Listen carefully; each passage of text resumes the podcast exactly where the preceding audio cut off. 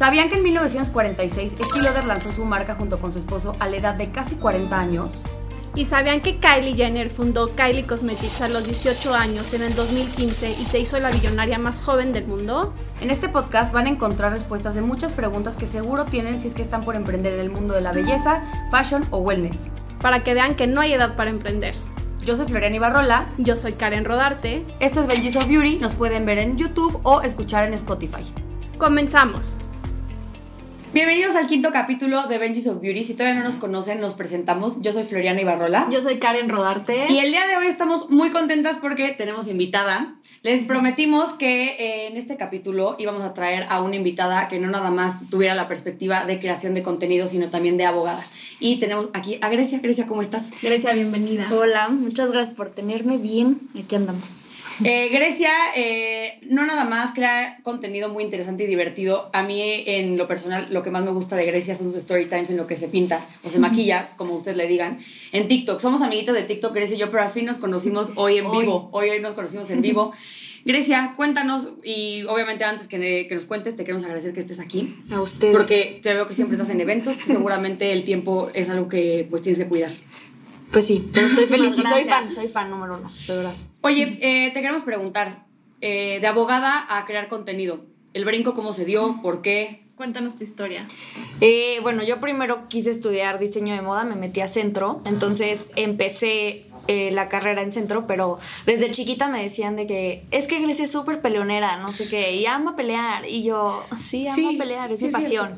Entonces me metí y como que justo dije, ay, pues chance, la moda y todo esto, puedo tomar cursos, pero yo o sea, sentía que necesitaba como algo de donde agarrarme por cualquier cosa, ¿no? Yo decía, ¿Como estructura? Sí, y también como, no sé, empiezas a pensar de, ¿y si me divorcio? ¿Y de qué voy a trabajar? ¿Y de qué voy a vivir? Entonces como que eso, y pues derecho siempre fue como, siempre también estuvo en mí, entonces probé diseño, no me gustó, me metí a derecho en la Ibero y y pues ya empecé este, la carrera, no sé qué, lloraba en todos los exámenes orales, así, eso es, así es normal. ¿Pero por qué? ¿Porque no te gusta hablar en público o por los topics? O... Por el, o sea, por el nervio, o sea, creo que sí es una carrera muy pesada, de mucho carácter, eh, muy machista todavía, entonces creo que es como, es bien difícil, ¿no? Y, y, también lidiaba mucho como con vestirme así como me he visto, entonces llegaba al salón y me decían, ay, te equivocaste de salón. No, no, no, soy abogada, pero soy una abogada como Ed Woods. Pregunta, pero de, de creatividad, porque querías irte hacia algo creativo, a irte a leyes, tienes como familia que son abogados o porque esa pasión. O sea, que le gusta pelearse, ya nos dijo. Sí, y miren, mi película favorita, o sea, ustedes Pero es que no es pelearse, también es aprender, eh, leer muchísimo. Y es como conciliar. Conciliar. Se llama, ¿no? Entonces, mi película favorita es, o sea, Legally Blonde, legalmente rubia, yo, mi inspiración en la vida. Entonces, como que no sé. Sí, entonces yo me sentía muy identificada y decía, sí, siempre me han visto como esta niña tonta, no sé qué. Y no, siempre he sido de 10, era súper aplicada en la escuela, de verdad yo era matada, matada, matada. Entonces como que también, no sé, yo sentía que lo creativo y el derecho nunca estuvieron peleados.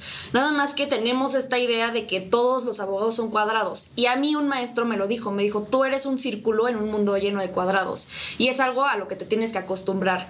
Entonces... Eh, si es que querías ejercer en el mundo del derecho. Sí, y me dijo, y siempre te vas a ver diferente. O sea, siempre, o sea, me dijo, sí, llegabas de traje, ¿sabes? como, sí, y como que aprendí y siempre quise ligar la moda y como todo esto con derechos. Esa, esa siempre fue mi tirada y entonces sabía que necesitaba la estructura legal para poder... Lo creativo ya lo tenía, entonces nada más necesitaba la base, estructura, que es lo cuadrado, que pues me faltaba un poquito ahí en la vida. Oye, pero a ver, decías algo importante, que siempre fuiste una persona como de 10, quiere decir que eres una persona responsable, meticulosa en tu trabajo y sobre todo dedicada. ¿Crees que son como skills que hoy por hoy te han servido para todo lo que estás haciendo, hablando primero en tu carrera de derecho y después el tema de, creación de contenido? Sí, o sea, creo que el el como nunca rendirte, ¿no? El como siempre estarle ahí, o sea, por muchos maestros me decían como, no te vas a graduar de esta carrera, no te vas a graduar, tú no te vas a graduar, olvídalo. Entonces como que fue muy, este, mm, muy, no sé, retador. Muy difícil, sí. Y quieras o no, cuando la gente dice no puedes, pues te picas más y es como de, híjole, o sea, necesito que de verdad ahora me salga nada más para callarles la boca. Bueno, yo funciono un poco así.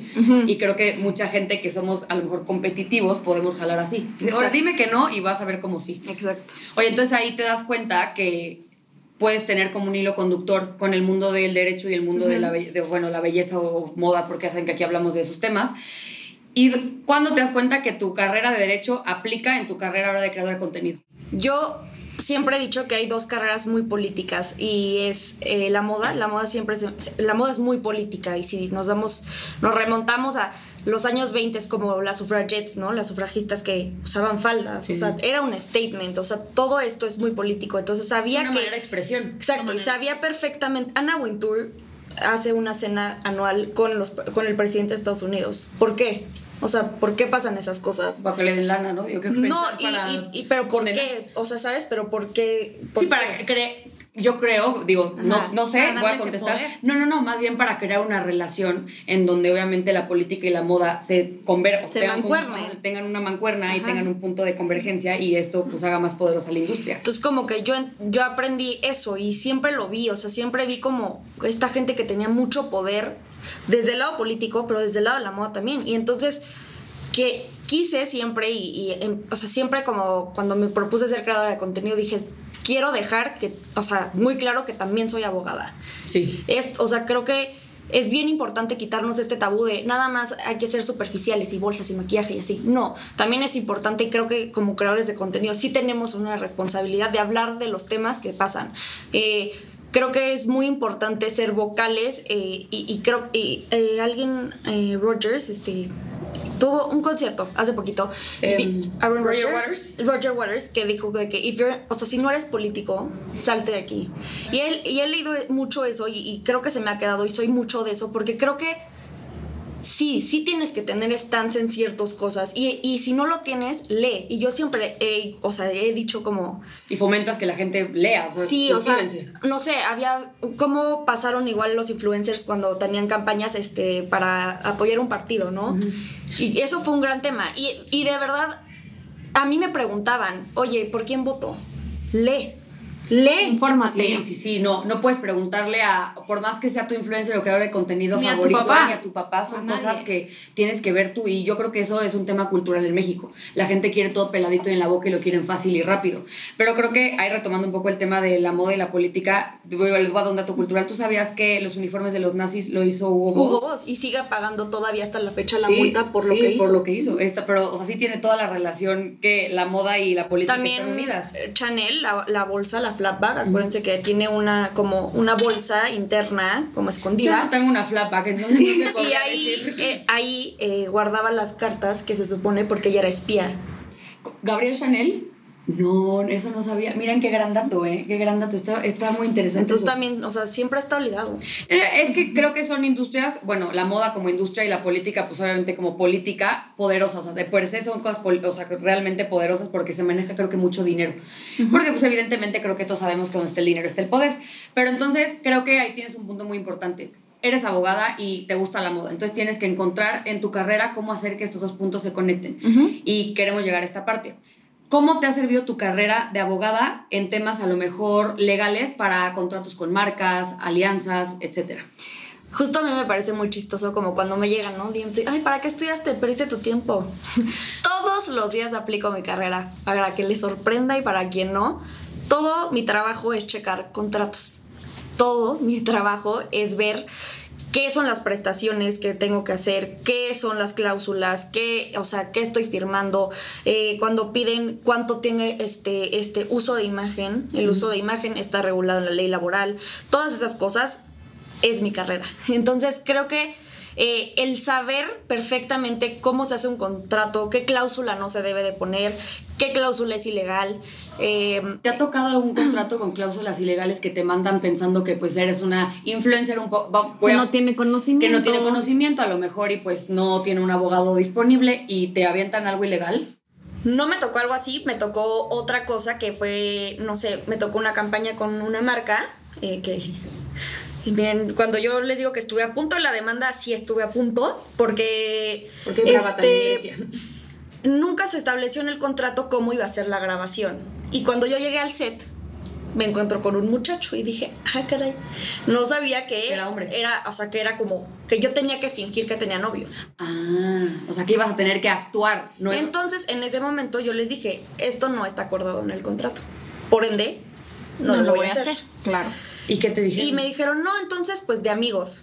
Bueno, está bien, va. Lo hago y nos vamos peleando así de, subiste esta foto y es que, ¿sabes qué? Un poquito a la derecha no, es que vuélvela a subir, pero ahora sí. Y yo decía, Diosito, por favor, ya, ya no quiero ser tu mejor guerrera, please ya. Entonces decía, este, ya. Y em, entonces llegó un punto en donde les dije, ¿sabes qué? El primer incumplimiento se dio de su parte, por ende. Yo puedo incumplir. Yo, por ende, debería, o sea, debería dar por rescindido este, este contrato. Y no lo hice. Entonces, cuando tú sigues, tácitamente, o sea, tácitamente es, para los que no sepan, es que tú lo haces sin decirlo, o sea, nada más sigues. Es como cuando no contestas y dices, ay, entonces es no. Todo así Y acuérdense que al final de cada capítulo le hacemos un glosario. Esta va a ser la primera palabra del glosario, tácitamente, ¿ok? Ajá. Entonces, como que fue acordado tácitamente de mi parte, pero entonces le dije, pero acuérdate que si nos vamos a demandar, yo estoy ganando. Ajá.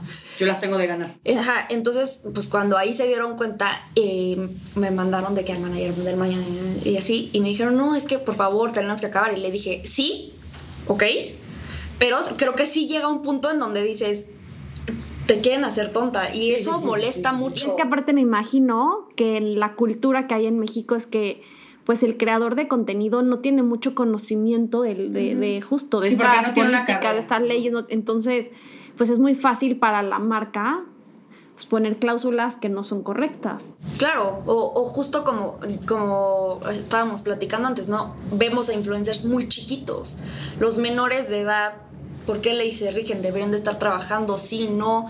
Eh, o sea, deberían de tener un tutor, siempre, o sea, deberían de tener un responsable siempre en set. O sea, todas estas cosas creo que a veces las marcas también las pasan por alto, pero al mismo tiempo hay algo en la ley que dice que eh, tu no conocimiento, o sea, no saber de la ley, no te exime de cumplirla. Entonces, eso recuérdenlo, porque a veces no sabemos nada y decimos como, ay, este, pues no, o sea. Yo no sabía y perdón, o sea, ahora sí que es ilegal, pero sí, justamente esa parte. Pero te llega la, la, demanda. Sí, te llega tu notificación de, o sea, justamente eso, el no saber no te exime al incumplimiento. Exacto. Oye, ver, entonces, por ejemplo, creo que tocaste un tema muy interesante ahorita por todo el tema del boom de creadores de contenido menores, por plataformas como TikTok, Switch, todo esto que pues te hace como, pues ser famoso de una manera muy instantánea y por ende a lo mejor no estás preparado para recibir la fama.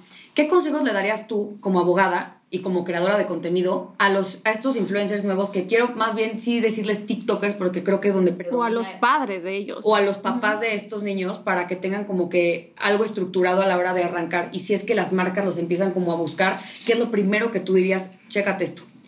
O sea, primero creo que sí, sí es importante siempre acompañarlos, ¿no? O sea, seas tú el papá o, o, o sea, que nunca esté solo el niño o sea, independientemente. O que tengan, no sé, 17 años, que ya pues No, o, sea, nunca estar solo y también creo que es bien importante, o sea, seas tú creador de contenido menor de edad, mayor de edad, como quieras, lee tu contrato, porque a veces cuando los lees, algo te va a brincar y vas a decir, mm, este porcentaje suena raro, o esta palabra está rara. ¿Sabes qué pasa? Que siento a la gente de repente como, mejor no lo leo porque ni lo voy a entender. Y yo siento más bien que a pantalla, ¿no? O sea, no sé, ver una cantidad o ver una marca y decir, es que ya, o sea, ya lo va a firmar. Y es como de, ya me tomó en cuenta, sí, Nicole nos los decía, que a ella le llegó a pasar en algunos, eh, con, en un contrato que al principio que empezaba la carrera, que ella por la emoción de que una marca lo hubiera buscado era como de, ay, pues sí, yo no le voy a poner trabas. Y creo que esa parte está bien ser accesible, pero creo que, como dice Grecia, es importante que pues, también te protejas y te ampares y te cuides, porque luego no sabes por dónde va a caer la voladora, ¿no? Y también creo que siempre es importante, cuando no entiendas algo, pregunta. Pregúntale a la persona que te está dando el contrato, a, a quien sea, porque nada pierdes por preguntar. O sea. O leerlo, aunque sepas que hay términos que no entiendes. Y te digo, pero cuando te brinque de, de leerlo y algo digas, ¿qué será esto? Mm. Porque suena como muy legal, ¿no? Como eh, amparo, como palabras que no sabemos es que, que desde la estructura del, de un contrato en donde al principio pues te ponen esta leyenda que pues ni siquiera te hablan a lo mejor a ti directo, ¿no? Te hacen como pues, a lo mejor el nombre que tienes fiscal. Y es como de, pero pues yo soy Floriana, ¿cómo? No, tú representas ahorita, por ponerte un ejemplo, este Patito SADCB, por ponerte un ejemplo como que hacen tan cansado la lectura de un contrato que si es como de, ay, no, no lo voy a leer. A mí me pasa y que yo por chamba tengo que leer, y no, yo no soy abogada, pero pues por negocios tengo que leer contratos. Y de repente es como de, ay, no le puedo decir a mi cuño que me lo lea y me haga un resumen, ya sabes, pero, claro. pero siento que también estaría padre que alguien lo hiciera un poco más friendly para pero la digo que también hay muchas veces que te dan un contrato, te lo da el manager, ¿no? Te dan personas que tampoco ellos ni saben qué es. O sea, de ambas partes no saben lo que dice. Entonces es ahí donde pues yo creo que es el miedo de, oye, pero no tengo un abogado, ¿qué hago? O también la marca, pues lo hizo el abogado que lo outsourcean o que es tercero. En esos casos, ¿qué haces? O sea, ¿qué recomiendas? ¿Contratar a un abogado para leer el contrato o qué recomiendas? Para, para, o sea, mi punto, eh, creo que, y yo, yo, Grecia, siempre estoy abierta con mis amigas y así, pásame el contrato, yo te lo, yo te lo traduzco. Mm. Eh, pero creo que siempre van a conocer o pregunten, siempre pregunten, esto de verdad es mi cosa fundamental en la vida. Alguien va a conocer a alguien que estudia Derecho, porque los abogados abundamos en este planeta. Hay abogado. Este o justamente a veces hasta los adultos tienen más noción de cosas que digas, ah, pues a lo mejor yo tuve un contrato de renta, ¿no? De compra-venta o de cosas así, que no es lo mismo, pero la estructura de un contrato siempre es la misma. Entonces, por, por ende, puedes siempre guiarte por alguien y a lo mejor el adulto te va a decir, no sé qué está diciendo, pero siento que esto suena raro. ¿Cómo es una estructura básica? Lo que yo te pregunto. ¿Cómo definirías más bien una estructura de un contrato? Justo empieza, ¿no? Como con esta leyenda en negritas, casi siempre. arriba, en mayúsculas. Ajá. Todo, siempre los contratos siempre están como en mayúsculas. Este, en donde se establece Parece como... que están gritando, ¿no? sí, como las partes, este, no sé eh, justo patito SADCB eh, eh, con residencia en tal, tal, tal, tal, porque justo siempre se establece una residencia de las dos partes para, en caso de la demanda, Por siempre se, buscar. Sí, y para que se, se, sepa dónde resides, ¿no? Porque si, si resides en Estado de México, a lo mejor te aplican otras leyes, etcétera, etcétera. Entonces, es eso, luego te va a venir como un, un resumen en sí, de lo que es.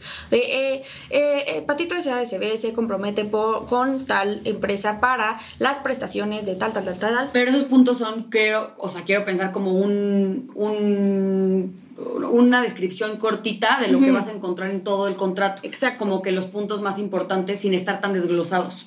Ah, exacto, ese es el resumen. Y de ahí se van las cláusulas, que las cláusulas son puntos como como estos puntitos que tú hacías en tus notas, que en donde va punto por punto. El influencer tal tiene que entregar un story y la, este, no se puede bajar en tanto tiempo, ¿no? O cosas así.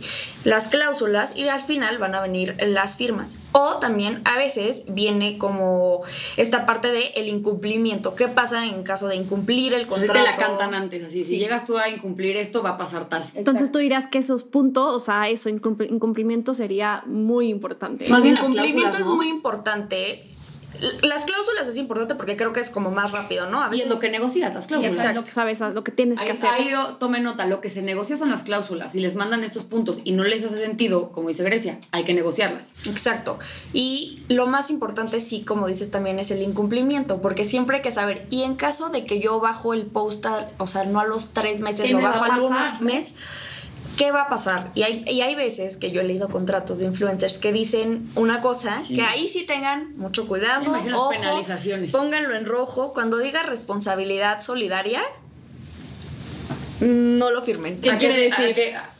Una responsabilidad solidaria es, por ejemplo, tú tienes tu empresa, en caso de que tú, a ti te demanden, pero tú no puedas pagar la demanda, yo soy responsable solidaria como influencer. Entonces a mí también me va a tocar pagar la demanda. Y entonces ahí yo me hago responsable solidaria de la demandada o de la empresa. Y eso es bien, bien, bien, o sea... Aunque no seas como representante legal ni nada, o sea, si tú tienes un... Si tienes responsabilidad solidaria, tienes responsabilidad. Yo puedo poner de responsable solidario a mi papá. Exacto. Y si tú no pagas, van a ir lo pago, van a ir con mi papá. Exactamente. Es como una vale. Vamos a pensar como una vale. Ok. Entonces tengan cuidado con poner una propiedad. pues que diferencia vales. Pero aquí el tema es que, por ejemplo, tú has visto en, en algún contrato de alguna marca o alguna campaña con marcas que te pongan eh, responsabilidad solidaria. Eh, lo vi solamente en el contrato de alguna amiga que me tocó checar y le dije... No firmes esto. Porque, o sea, justo cuando son contratos de influencers, lo que tienen que entender es, imagínense el contrato de un artista. Nosotros prestamos un servicio.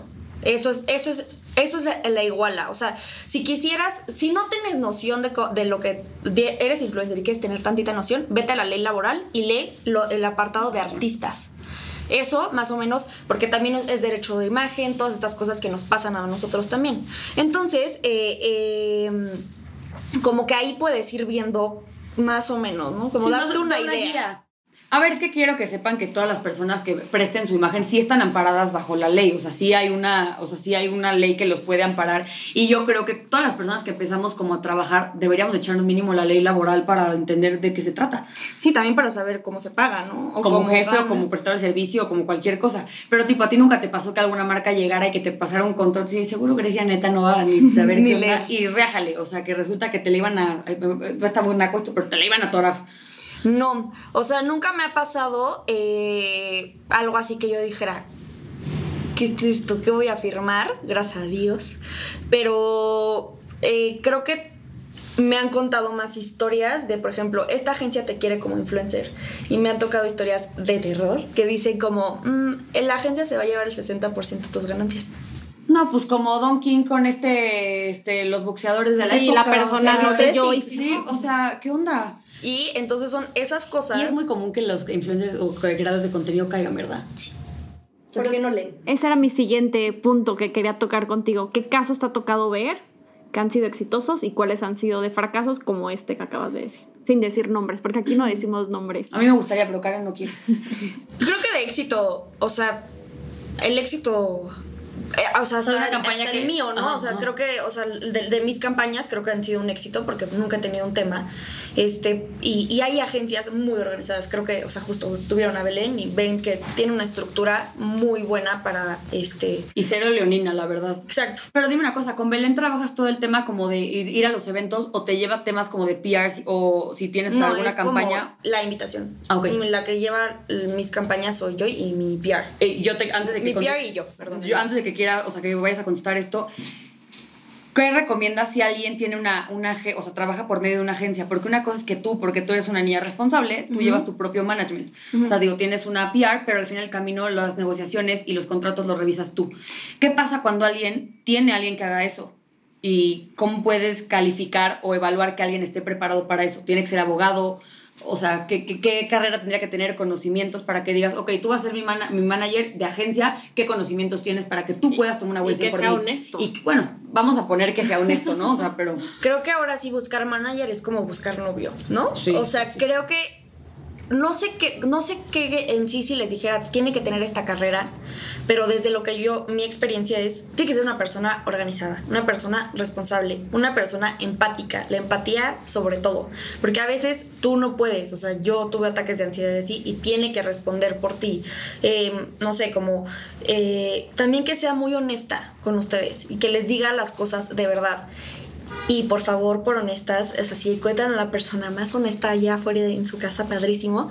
Siempre lean también ustedes el contrato. No dejen todo en manos de un, de sí, un tercero. No deleguen todo. ¿Por qué? Porque al final del día, justo en estas cosas que son influencer, el producto eres tú. Entonces, lo más importante es que tú siempre estés pendiente de qué se está moviendo, de cuánto es el pago de la campaña, de cuánto es la comisión que se lleva, de, o sea, de, cuántos, de cuándo se va a hacer el pago siempre estás pendiente. O esos cinco puntos sería lo que tú recomendarías. El, a ver, si tú no quieres a lo mejor echar todo el machote, órale, pero mínimo tienes que saber cuánto te pagan, cuándo, eh, cómo te pagan, porque también creo que es importante, Eh, porcentajes para agencia. Porcentaje para agencia, para el manager y además también qué se espera de ti como talento o creador de contenido. No, ahorita me acordé de la serie Luis Miguel que sale como... Eh, su manager pues abusa de él, ¿no? Justo está muy repetida la historia. Es muy triste ver como a gente que tiene mucho talento, el tema del management o el tema de su administración personal se los llevan al baile porque pues no, ellos no, como tal, no estudiaron temas de administración o legal y pues evidentemente... Y empiezas a crecer y ya no tienes tiempo y lo dejas pasar y te vale. A los boxeadores les pasa mucho. O sea, dicen que por ejemplo a este, ay, este humano se me está yendo el nombre. No, a, no, a Tyson, a este, a este Mike Tyson, pues se lo llevaron al baile con el tema de, de todo su, su, lana, porque pues él peleaba. Aparte, imagínense en el caso de un boxeador, y yo sé que me estoy saliendo, pero creo que es importante, que expone su vida, o sea, su salud, por dinero, y resulta que el dinero no llega. Y eso creo que también te puede decir también al, al, al, influencer, ¿no? Vimos a, creo que se llama Chantal, que le mandaron una crema y todo lo que le pasó, o sea, la, la, la reacción así Mm, usted, o sea, yo sé que a veces piensan que este trabajo es como súper superficial y que todo es así, sí. Pero justo nosotros también tenemos que evaluar esta parte y también es legal, creo. ¿Qué pasa en caso de una reacción alérgica? Oye, me voy a tema legal, cosas así que creo que es bien importante siempre como tenerlas en mente. Tienes toda la razón, a mí se me hace bien importante que la gente como que tome en cuenta la parte como colateral de algo que puede ser muy bonito, siempre hay una parte que no es tan bonita y creo que ahorita vamos a llegar al tema con, con, Grecia de las como red flags que tienen que checar para eh, cuando quieran cerrar un deal o una negociación con alguna marca. Grecia, me quedé con una duda y pregunta. ¿Qué pasa si te invitan a hacer una campaña, a irte de viaje, cualquier cosa? Y durante el evento, el viaje, la campaña, lo que sea, te caes, tienes un accidente, lo que sea que pase. Y te mueres y en la cláusula no había cláusulas de eso. O sea, ¿quién lo cubre o hay que solicitarlo? O sea, ¿qué, qué harías? Yo creo que muchísimas marcas son muy precavidas, entonces sí creo que han de tener como algo, ¿no? Justo si vas a un viaje, creo que el hotel, pues tienes la zona médica, entonces de cierta manera lo contemplas.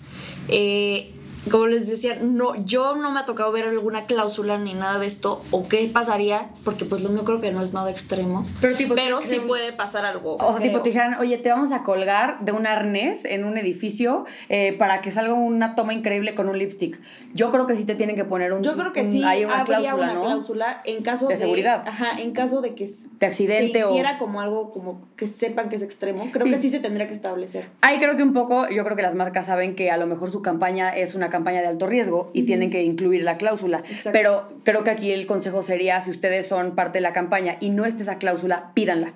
O pregunten, siempre pregunten, como oiga, y, oye, oiga, oiga usted. Oiga usted, en caso de, ¿qué pasa? ¿No? ¿O qué pasaría? Tipo, esto es para los que hacen campañas con Red Bull. Creo que esos hermanos han de tener un machote así de todas las cláusulas de seguridad, ¿no? O sea, literal, siento que pues eso se dedican. Pero, oye, dime una cosa, eh, ¿qué otras cosas crees que sería importante que pusieras los ojos en el contrato luego que llega si una marca quiere a lo mejor usar tu imagen? Los famosos red flags. Ajá. Mm, siempre creo que lo más importante es como esto es algo lógico, ¿ok? No sé, si te están ofreciendo un contrato con una base de maquillaje, ¿no? Que creo que es una cosa a la que le puedes sacar mucho uso. Creo que a veces es decente decir, bueno, siete historias que se reparten en tal, tal, tal, tal.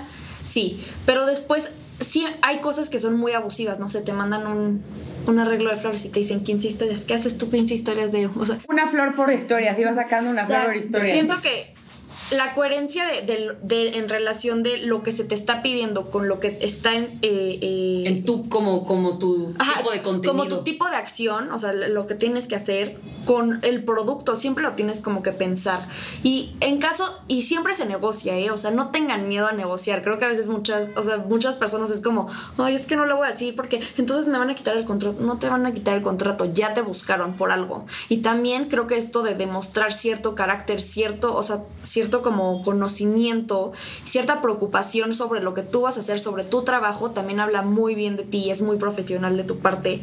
Chicas, o sea, ok, gracias, está bien, firmo todo. Exacto, o sea, y cuestionar las cosas, creo que eso, creo que también siempre se tiene que establecer desde un principio las acciones súper bien, porque después no es como, ay, es que, ¿y si te echas otra de regalo? Si te la quieres echar de regalo, ese ya es tu chamba, pero que se establezca. Y también acuérdense que como en, en, la ley laboral, es, sería una hora extra de pago o algo así, ¿me explico? O sea, eso es, un extra. Un extra ajá. Entonces, y, sí tiene que pagar el extra, acuérdense. Exacto. Y, o en caso de que tú lo quieras regalar, ya es tu decisión, pero eso creo que siempre tienes como que también tenerlo en noción. Eh, también creo que es muy importante sí tener como eh, las cláusulas eh, establecidas, el, lapso de la, de la campaña, cuánto va a durar, cuánto tiene que durar la foto, seis meses, tres, no sé qué. Y también a veces que creo que eso les molesta mucho a muchas personas, que parece comercial, ¿no? Ok.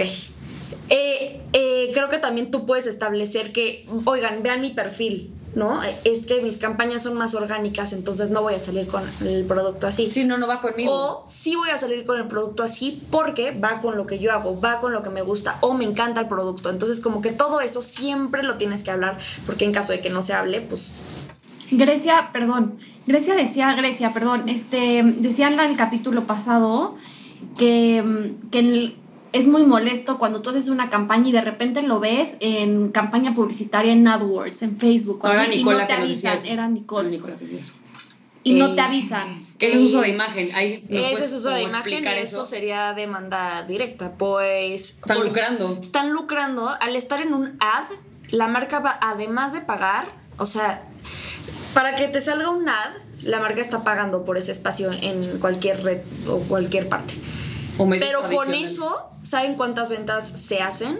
Muchísimas, muchísimas, muchísimas. Entonces, creo que es bien importante eh, también no tenerle miedo. Siempre le tienes mucho miedo al, ay, es que lo legal es de flojera. Sí, sí es de flojera, pero también hay que defenderte cuando están usando tu imagen para algo que no te pidieron permiso. O sea, si no te pidieron permiso, si no te avisaron, si no te, si, si te pagaron, no sé, 20 pesos y ya te diste cuenta que si está en todos lados, entonces esa campaña está, tú. está ganando. ¿Sabes que Siento luego lo que los contratos o las cláusulas las hacen muy ambiguas justo para que la gente no entienda y sea como de uso de imagen y a lo mejor no ponen un periodo de tiempo establecido. O no ponen el uso de imagen para ¿En dónde? claro. exacto. Para justamente, pero, o sea, sí acuérdense que como en estos contratos, porque la mayoría son laborales, siempre la ley está en pro del trabajador, no del patrón. Entonces, siempre acuérdense que, o sea, el que, el que va a tener de las de ganar siempre es el trabajador. Entonces es bien importante como esto, ¿no? Oye, no me avisaste. Entonces, ¿cómo, cómo vamos a resolver? Cuánto me va a tocar, cuánto estás, o sea, sí es importante porque si no las marcas sí se aprovechan y justo por esta falta de conocimiento es bien fácil que se aprovechen. Pero por ejemplo, si tú te quejas y la dan de baja luego, luego, pero al final ya estuvo arriba la campaña durante siete días, yo no creo que de baja una campaña, que pagarte siete días. Exactamente. O sea, sí, o sea, lo que estuvo, el aunque fuera una hora. O sea, no se cobra proporcional al, como al alcance de la campaña. Así a lo mejor, porque generalmente las campañas las hacen ya con una con objetivo de ventas y de, y de impactos o impresiones. Y tú, tú a lo mejor como persona que estás demandando, pues oye, ¿sabes qué? Pues yo, no me pediste permiso, pero quiero saber cuánto dinero tenías estimado generar para yo, obviamente, hacer una conversión y saber cuánto me corresponde a mí de proporcionalmente hablando si me hubieras eh, pues, hecho parte de la campaña legalmente creo que justo, o sea, como no está regulado, se vuelve bien, bien difícil, ¿no? Como decir, ¿de dónde lo agarro? ¿Por hora? ¿Por resultado? Por, views, por, o sea, no sé. Sí, es que más en esta época, que ahora es por views, por likes, por guardado, por tamaño, o sea, neta. O sea, yo creo que, que, sería evaluar el caso específico y eso siempre, ay, es que esa nos salva todo. Por Los abogados, depende. Si yo subiera una si yo hubiera hecho eso algo mal en PayPay, eh, yo como soy una startup y soy chiquita, pues más en cuanto a conversión a venta, porque hay campañas que su objetivo no es tanto a conversión, sino alcance. Entonces ahí, ¿cómo sabes? O sea, sí es muy... Sí creo que se vuelve como el sapo tiras la pedrada, o sea, literal ahí aplica el dicho. Oye, ¿tú recomendarías que los influencers o creadores de contenido tuvieran su propio contrato y tú se lo mandas a la marca? Es como de, a ver, yo ya lo tengo. Es como, este es mi machote. Ajá, es mi machote y todas las marcas aplica igual, me buscan y te doy mi contrato. Evidentemente quiero que sepan esto, los contratos generalmente se modifican, como que te mandan un draft y ya de ahí tú lees, le mandas notas y pues como que haces intercambio de ideas, ¿no? Ese es su problema, influencers. Nunca lo modifican. Nunca van y hacen observaciones. Eso me, perturba. Pero yo creo que no conviene como tanto, porque como es por servicio, creo que se vuelve muy complicado tener un machote, ¿no? Entonces, o sea, pero creo que sí, como, como cuando ya le vas agarrando aquí, ya llevas rato en esto, ya más o menos sabes que te suena raro, ¿no? No hay un común denominador siempre. Quiero pensar que ya sabes, esto siempre ya es de ley ponerlo porque siempre todas las marcas me piden tal. Exacto. O también, el, el claramente, si te sale una cláusula de ellos van a ganar el 80 y yo el 20 como por. Olvídalo. Sí, eso es, olvídalo. Entonces, como que siento que no aplicaría para nosotros tener un machote, pero sí creo que nosotros ya tenemos cierta noción de esto sí, esto, no. ¿Nos podrías dar unas características de un contrato muy leonino? Y al leonino también se los voy a poner en el glosario qué significa, pero quiere decir como agresivo. Y a lo mejor hasta un poco abusivo. Ok, yo me enteré de uno que creo que sí está intenso, que es yo te contrato a ti como mi influencer. Ok. Ok. O tú eres marca, yo influencer. Eh, yo soy una empresa o lo que sea, pero yo te contrato a ti como influencer. Tu contrato a fuerzas es por dos años. Te caiga yo bien, te caiga yo mal, es por dos años, ¿ok? ¿Y cuáles son mis labores? Eh, todo, todo, todo el trabajo que tú vas a hacer, yo te lo voy a conseguir, ¿ok? Entonces, más ah, representante. Ajá, va bien agencia, como agencia. Ándale. Más que marca agencia. Ajá. Entonces, después de eso, de que yo te consigo todo, este, a ti mañana se te ocurre hacer una marca. Bueno, hazte tú de cuenta que yo me quedo con él 20% de tus ganancias, pero todo fue tu idea, todo fue tu know-how, pero yo me quedo con eso. Y acuérdate que como yo te dije que te quedabas dos años conmigo, si no te gusta, tú me pagas multas. Está, este, abusivo, sí, no, o sea, abusivo. O sea, este hermano pretendía o hermana, no sé qué seas, o sea, amarrar a una persona dos años, lo que monetizar a esta persona a lo largo de estos dos años, el 80% por lo que entendiera para este humano. No, no sé, el porcentaje no sé, pero pongan ustedes igual, sí, que el porcentaje se lleve en 40, ¿no? Ajá. Este, y también esto, o sea, el eso y de verdad eso, dense cuenta, cuando les quieran decir como, toda la chamba te la consigo yo, Sí, no. Eres, eres trabajador por servicio, lo que significa que tú puedes buscar hacer un servicio por tu parte.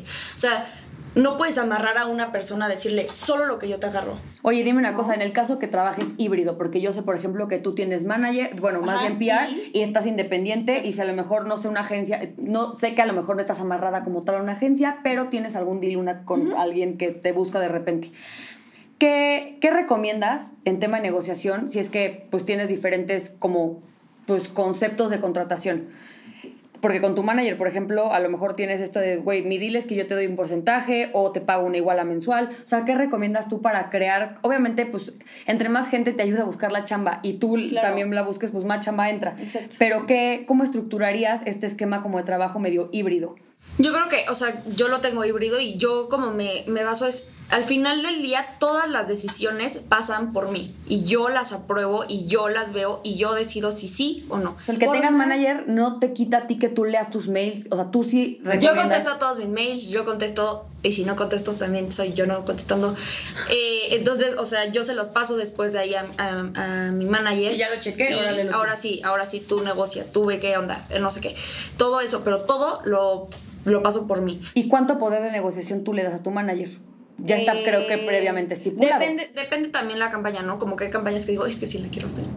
Por más que no me paguen, sí, la, voy a hacer.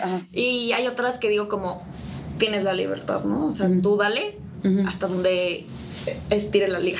Grecia, yo creo que es muy importante también llevar digo, no estamos hablando de contabilidad, pero un tema de contabilidad, porque los ingresos cuando tienes una agencia, me imagino que entran a la agencia, la agencia es la que factura y después la agencia te paga a ti tu parte, ¿no? Entonces, pues hay muchas veces que si no tienes noción de cuánto pagaron y tú solo estás recibiendo dinero, pues puede haber un abuso de confianza. Claro, se pueden estar clavando tu dinero. Creo que justo, uh, o sea, este, no sé, como que siempre tienes que tener la noción de todo lo que esté pasando, como yo les dije, o sea, de pagos, de cuándo, a, cuánto está el plazo de que se va a hacer el pago, porque hay veces que es a, 60 días, a 90 días, o sea, todo eso. cuando atascan. También tienen que saber tantito el SAT. Este, cómprese justo un libro ahorita salió que se llama What the fuck con el SAT. Está bien fácil, está súper, súper, súper bueno y viene hasta con fotos, o sea, de la página del SAT. Entonces, creo que tienes que tener cierta noción de cómo se hace una factura, cómo, cómo todo eso, porque acuérdense que lo que más nos es el SAT.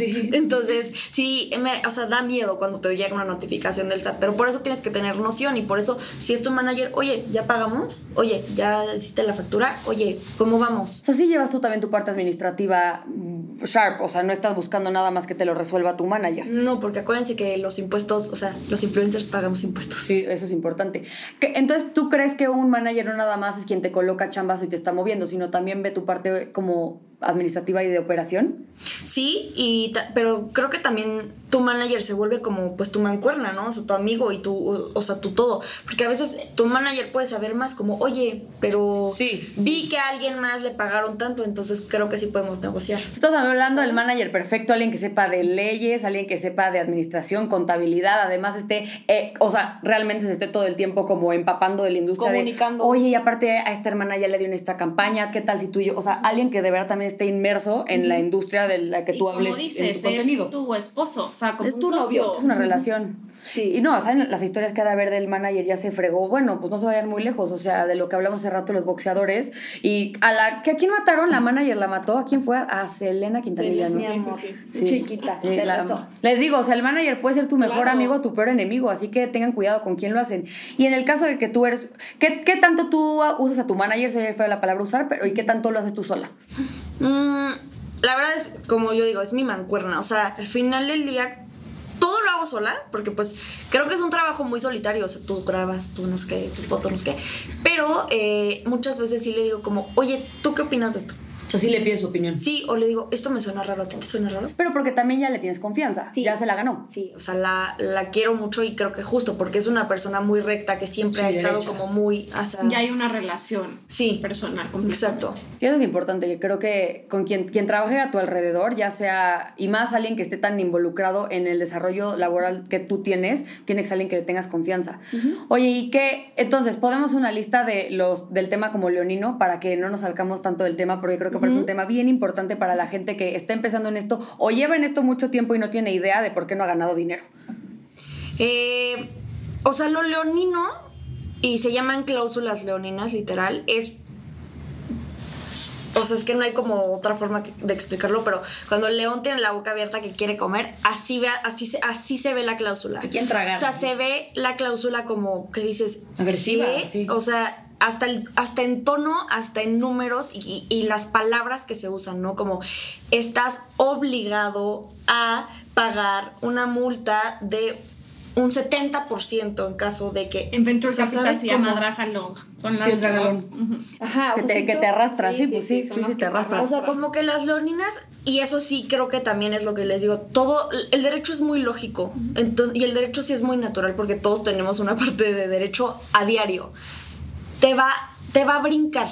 O sea, la vas a leer y vas a decir, si tienes medio cerebro, te va a brincar. Si neta eres muy imbécil, si este. Sí, no, o sea, no, sé, por ejemplo, que te digan como. Ay, en caso de que no subas tu foto con el lipstick, eh, la pena será de uno a tres meses de cárcel. ¿Por? Sí, sí. ¿Saben? Como esas cosas que dices, ay, espérate. Sí, o sea, como que el, el problema no es tan grave. ¿Por qué me meterías a la cárcel por no subir una foto en lipstick? Relájate. O sea, ¿qué dices? Como puede ser una multa, ¿no? O, sea, más bien sería lo que sientes exagerado. Que digas, híjole, esto neta ni siquiera está en más bien desproporcionado, sería la palabra. Que no esté proporcionado el castigo por, por, ¿qué sería? La falta. Por, la, falta. Ok, eso me, me, gusta porque lo estamos ya definiendo un poco mejor. ¿Qué otro término leonino, además de, de, de el tema de, de, las penalizaciones? Porque según yo entra el, lo leonino con las penalizaciones. ¿En qué otras cosas podría en porcentajes. En porcentajes, como ya lo decíamos, ¿no? O sea, yo, yo empresa que te estoy dando la chamba, o sea, me llevo el 80 y tú el 20. ¿Por? Si yo estoy trabajando. Este, creo que ahí se ve mucho. También se ve mucho en tiempos, ¿no? Sí, todo el día. Este, no sé, oye, tienes esta campaña y va a durar un año la campaña. Ah, caray bueno, o págame a proporción Y te pagan 20 mil pesos y dices, ah, caray, me encanta trabajar gratis, me encanta. Sí, sí, sí. Me, encanta, regalar mi chamba. Eso, o como justo estas cosas que decimos, te van a regalar esta pluma y te dicen, oye, este, haz 15 stories de la pluma. Ponte a trabajar 15 stories. Piénsenlo, piensen en 15 stories de promocionar una pluma. O sea, esas cosas que dices, Yo creo que es un tema también, eh, digo, es un tema que no va aquí, pero de amor propio. Yo hice una campaña para Samsung. Por supuesto. Eh, y hubo muchos ads pagados, no fue en tele, fue en, medios digitales. ¿Salías tú? Salía, sí, yo salía este, en toda la campaña y la verdad, pues obviamente me invitaron y por supuesto que dije que sí, ¿no? Era una campaña nacional de México de Samsung, pero pero no era equivalente lo que hicimos, ¿no? El día de grabación completo y los medios donde se publicitó por el pago. Es que creo que a veces también a ti como persona, ahí es donde creo que entra un poco el criterio, que dices, ok, me van a, llamar todo el día, voy a estar todo el día grabando, no sé, vamos a hablar con, no sé qué marca, Bottega Veneta güey, me gusta la marca, me seguro me van a regalar algo, a lo mejor me van a pagar bien y sobre todo, pero me van a dar exposure. Siento que sí también depende un poco, porque a lo mejor la ganancia no la ves en dinero, pero sí en... El intercambio. En, exposure. Justo tocaste un tema que digo, ay, sí, también ustedes influencers, no todo, no todo en esta vida se les tiene que pagar. No todo. Sí, hay cosas que te ayudan, a lo mejor Cuando llega una marca que dices, justo, ¿no? A mí Bottega Ganeta me dice, hola, Grecia, quiero trabajar contigo. Yo voy a barrer por trabajar con ellos. Te los juro por Dios, voy a barrer. Café. Me encanta, me encanta. Oye, a veces nada más te dicen, te vamos a prestar la bolsa por una foto. Por no va a alcanzar para la bolsa nunca, entonces no hay tema. Démela. Fue, fue mi caso, o sea, es una marca global fue mi caso. Claro, es por lo que, que, sale, porque dijiste Samsung no me, a lo mejor no me pagan bien, pero oye, el exposure va a estar bueno. Y yo no tengo 300 mil seguidores, tengo mis 6 mil seguidores feliz, ¿no? Entonces, yo creo que igual y alguien más que si tuviera un millón de seguidores, pues igual y el pago hubiera sido diferente. Y es que creo que esta carrera también se trata de cumplir sueños, ¿no? Sí, o sea, decir, sí, sí, Ay, un día trabajé con tal marca, me regalaron, no sé. A mí, a mí me empezó a pasar que me empezaron a invitar, pero a fotos, que no sé qué, cuál sea el término ahorita de marketing, pero es como un photo call, quiero pensar, que te invitan, te pasas con la marca y te vas y te regalan producto. Y, me empezaron a preguntar, ¿y ya te están pagando? yo, Nel, o sea, ni quiero. Y ni quiero. O sea, yo estoy agradeciendo muchísimo que ahorita me estén mandando producto, que ya mínimo me manden algo y que me inviten. Claro. Pero no es mi tirada, obviamente, pero al final sí digo, no todo se tiene que cobrar. Hay cosas que genuinamente. Tipo, Grecia fue muy amable y no nos cobró por venir al programa. Y creo que son esas cosas que, y yo se los digo como consejo, creo que eso también va mucho por mi carrera. Tu carta de presentación ante la vida son estas cosas. O sea, a veces a veces cuando ustedes, no sé, he visto a muchos influencers que te invito a la campaña. ¿Cuánto van a pagar? No es la, no es la primera pregunta que se hace nunca, nunca. O sea, intenten ser un poco más profesionales. O sea, al final del día, para que nos tomen en serio y no nos dejen de decir como, ay, los influencers son unos tontos, huecos, superficiales, tómense este trabajo como es, como una chamba. Como una chamba, tómenselo con esa, esa pues dureza que tiene esa palabra y con esa responsabilidad y con esa como entereza que tienes que tener como persona, porque de verdad si no... No jala. Por uno caemos todos. Por justos pagan pecadores. Y no solo para crear contenido, creo que para todos los ámbitos eh, hay que ser humanos, hay que ser este humbles, hay que ser este todo, todo. no, y se vale también, y, también yo creo que se vale ser agresivo en tu manera de negociar y en tu manera de, de poner como tus boundaries. Y si sabes que, a ver, yo, este es mi límite y me encanta la marca, pero si me van a hacer posar encuerada con una víbora que yo les tengo fobia, no lo voy a hacer, perdón, por más que sea, me van a matar aquí, pero, o sea, yo no lo haría. Pero yo, por ciertas cosas que yo tengo, pero en el tema de, por el exposure y todo eso, y no me va a afectar a mí, pues claro que lo haces. ¿Qué consejos darías o qué recomendaciones darías a alguien que tiene que negociar un contrato? O sea, ¿cómo lo harías tú? Llevo una marca, te encanta, pero hay ciertas eh, cosas o términos y condiciones, cláusulas que no te laten y quieres quedarte con el contrato, ¿tú cómo lo manejarías? Justo primero, o sea, y es lo que yo les, o sea, les digo, y, y esta es una regla de negociación así de oro. Nunca se hace el primero en decir una palabra en una negociación. Que te lo avienten primero. Que te avienten primero el contrato. La oferta. ¿Ok? No digas, ¿cuánto me van a...? No. Te calles. Lo ves. Ya dices, Ah, yo pensé, o sea, porque a veces te sorprende la vida. Ay, pensé que eres más o es menos. Y eso nos lo dijo Nicole. Creo que eso, o sea, primero es eso. Lo checas, checas, lo lees. Sí, aunque te dé hueva, aunque digas ya me va a llevar, lo lees lo lees, lo relees, ¿ok? Hasta se vale poner tus notitas. Y se vale resaltar, ¿eh? Así agarrar tu highlight y decir, mm, esto, esto no me gusta, esto lo quiero cambiar, esto no va con mi perfil. O sea, sí, a ver, esto es muy tonto, pero creo que hasta imprimir el contrato y, manipularlo y, escribirle, creo que ayuda más. Claro, porque son como notas. yo, los, contratos no, es así de que no, impreso y lo necesito rayar. Sí, y creo que este, de, a partir de tus modificaciones o de tus cosas, pues ya este, vas, o sea, viendo pues no sé qué negocias, qué cambios. Te voy a preguntar algo a lo mejor muy tonto para ti que eres abogada, pero alguien que, por ejemplo, está mandando sus cambios de contrato, porque muchas veces como, es que qué pena que sepan que yo no sé puedes mandar dos fotos y, oye, yo lo cambiaré eso, no es como que lo tienes que redactar tú de cero. O sea, me gustaría que aclararas cómo mandas tú tus cambios para que la gente sepa prácticamente qué hacer. Mandas literal el copy, el copy de, la, de la cláusula que no te gustó y les dices, en esto no estoy de acuerdo o en esto me gustaría hacer este cambio. Y agregarle si tú tienes alguna idea. Estén siempre conscientes que les puede decir la marca. No, Ok. Ah, bueno. entonces tú ahí dices, ok, entonces yo no trabajo contigo. O si firmas o no firmas y ya decides qué hacer, ¿no? Ok. Entonces, lo primero que dirías eh, en una negociación con una marca es esta parte de, a ver, voy a leer el contrato, ya fue la primera y no te gusta, pero quieres trabajar con la marca. ¿Qué approach tienes de, oye, este a lo mejor no me gusta, eh, o no usas la palabra no me gusta? O sea, como que quiero que hagas como un examen, no examen porque no es examen, pero como un ejercicio práctico de cómo resolverías un tema de un contrato que te encanta la marca, pero el contrato está agresivo.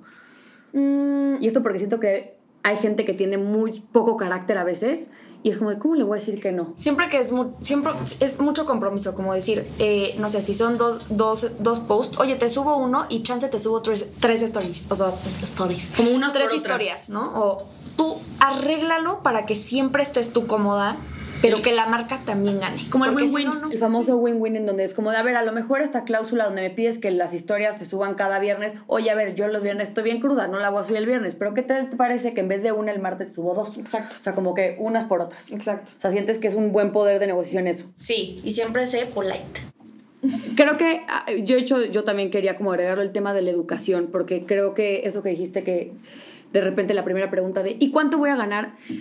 Pues te saca mucho el cobre, ¿no? Y, y, hablar de dinero está muy, de repente siento que está como muy, este, el súper tabú hablar de dinero y creo que no, eh, tampoco está bien, pero esa parte de que la gente luego, luego se le ve el colmillo de ¿y cuánto gano? y que nada más se le suenen así de ting, ting, ting, ting, ting, está, está feo, ¿no? A mí me dice mucho la persona cuando la gente luego, luego es como ¿y cuánto voy a ganar yo? o ¿cuánto me pagan? A mí eso como que me quita un poco las ganas de trabajar con la siempre hablar de dinero. Grecia, para finalizar y terminar, nos gustaría eh, que nos platicaras tus proyectos, cómo te ves en los No, y el ejercicio ya la vas a... El ejercicio hasta el final es sorpresa. Ok. Eh, pues en unos años me, me, primero tengo ganas de hacer maestrías justo pues en fashion law, todas estas cosas que ahorita creo que están en boga y está muy padre. Quiero abrir una consultoría para justo ayudarles a mis amigos influencers este, a leer sus contratos. Justo una consultoría es eh, que yo les voy a decir como, hola, esto dice tu contrato, tu tema si lo quieres firmar, no el mío. Sí, o sea, nada más le pones como el panorama y ellos deciden, pero les ayudas a entender lo que dice el contrato. Es una traducción. Oye, estaría increíble que hicieras eso porque siento que no hay un nicho en el tema de como de derecho que esté como enfocado en influencers. Se puede hacer muy rica Grecia haciendo eso, ¿eh? Eso y, y ya, y pues seguir trabajando y quiero llegar a Fashion Week. ¿Con qué marca te encantaría? ¿Con qué marca te encantaría trabajar? Que dijeras, híjole, cuando vaya a este Fashion Week con esta marca me voy a desmayar. Si yo voy a Bottega Boneta con un... O sea, sí me desmayo. Si me, si me dan hasta la bolsa... Decrétalo que te van a llevar a Milán el próximo año para que vayas a, a, Fashion Week. Ahí estarás. Ahí, por favor. Y ahora sí hazle el ejercicio para... ¿Este ejercicio en qué consta? Te voy a decir cinco palabras y estas cinco palabras tú vas a adivinar de qué marca se trata. A ver, también antes de esto, quieren que, quiero que sepan que acuérdense que en este podcast también invitamos gente como que tenga mucha noción y tenga todo el insight en el mundo de la belleza y moda. Y pues obviamente Grecia, además de abogada eh, y cada contenido, pues vean, está perfectamente bien vestida, pintada, hace cosas increíbles. Entonces obviamente sabemos que puede participar en esta dinámica. ¿Estás lista? Estoy lista. Ok. Multimarca. Black and white o blanco y negro. Belleza global y profesional. ¿Tú ya sabes? ¿Qué? Multimarca. Otra vez, multimarca. Black and White. Sephora. Muy bien, era esa. A ver, te voy a dar otra. Te llevas un chicle. Me, llevo un chicle. A ver, te voy a poner otra. Rosa. Em, campiña francesa. Gigi Hadid, Millennial y Bucket Hat. ¿Ya qué mus? Bien, muy bien. Te queremos preguntar una de moda y una de belleza. Pues muchísimas gracias, Grecia. Eh, ¿Cuáles son tus redes sociales para que te puedan seguir? Estoy como soy, o sea, si soy así, S O Y, Grecia o B de vaca en todos lados. En Twitter, Facebook. O sea, como soy Grecia Go. O no, Ay, o, soy, soy Grecia o ve chiquita. Se lo vamos a poner, se los ponemos en el post de ajá, en las redes sociales. TikTok, Instagram. Perfecto. ¿Cuál te gusta más, Instagram o TikTok? TikTok. Yo a mí también. Ahorita. TikTok es lo de hoy. Sí. Pues muchísimas gracias. Nos pueden escuchar en Spotify, nos pueden ver también en YouTube y síganos en redes sociales como Benji's of Beauty. Y acuérdense que los eh, capítulos de, de, YouTube van saliendo uno en el canal de Karen y otro en el canal mío, ¿ok? Nos vamos turnando para pueden buscar repartirnos views. Muchas gracias por vernos y nos vemos en la siguiente. Mil gracias.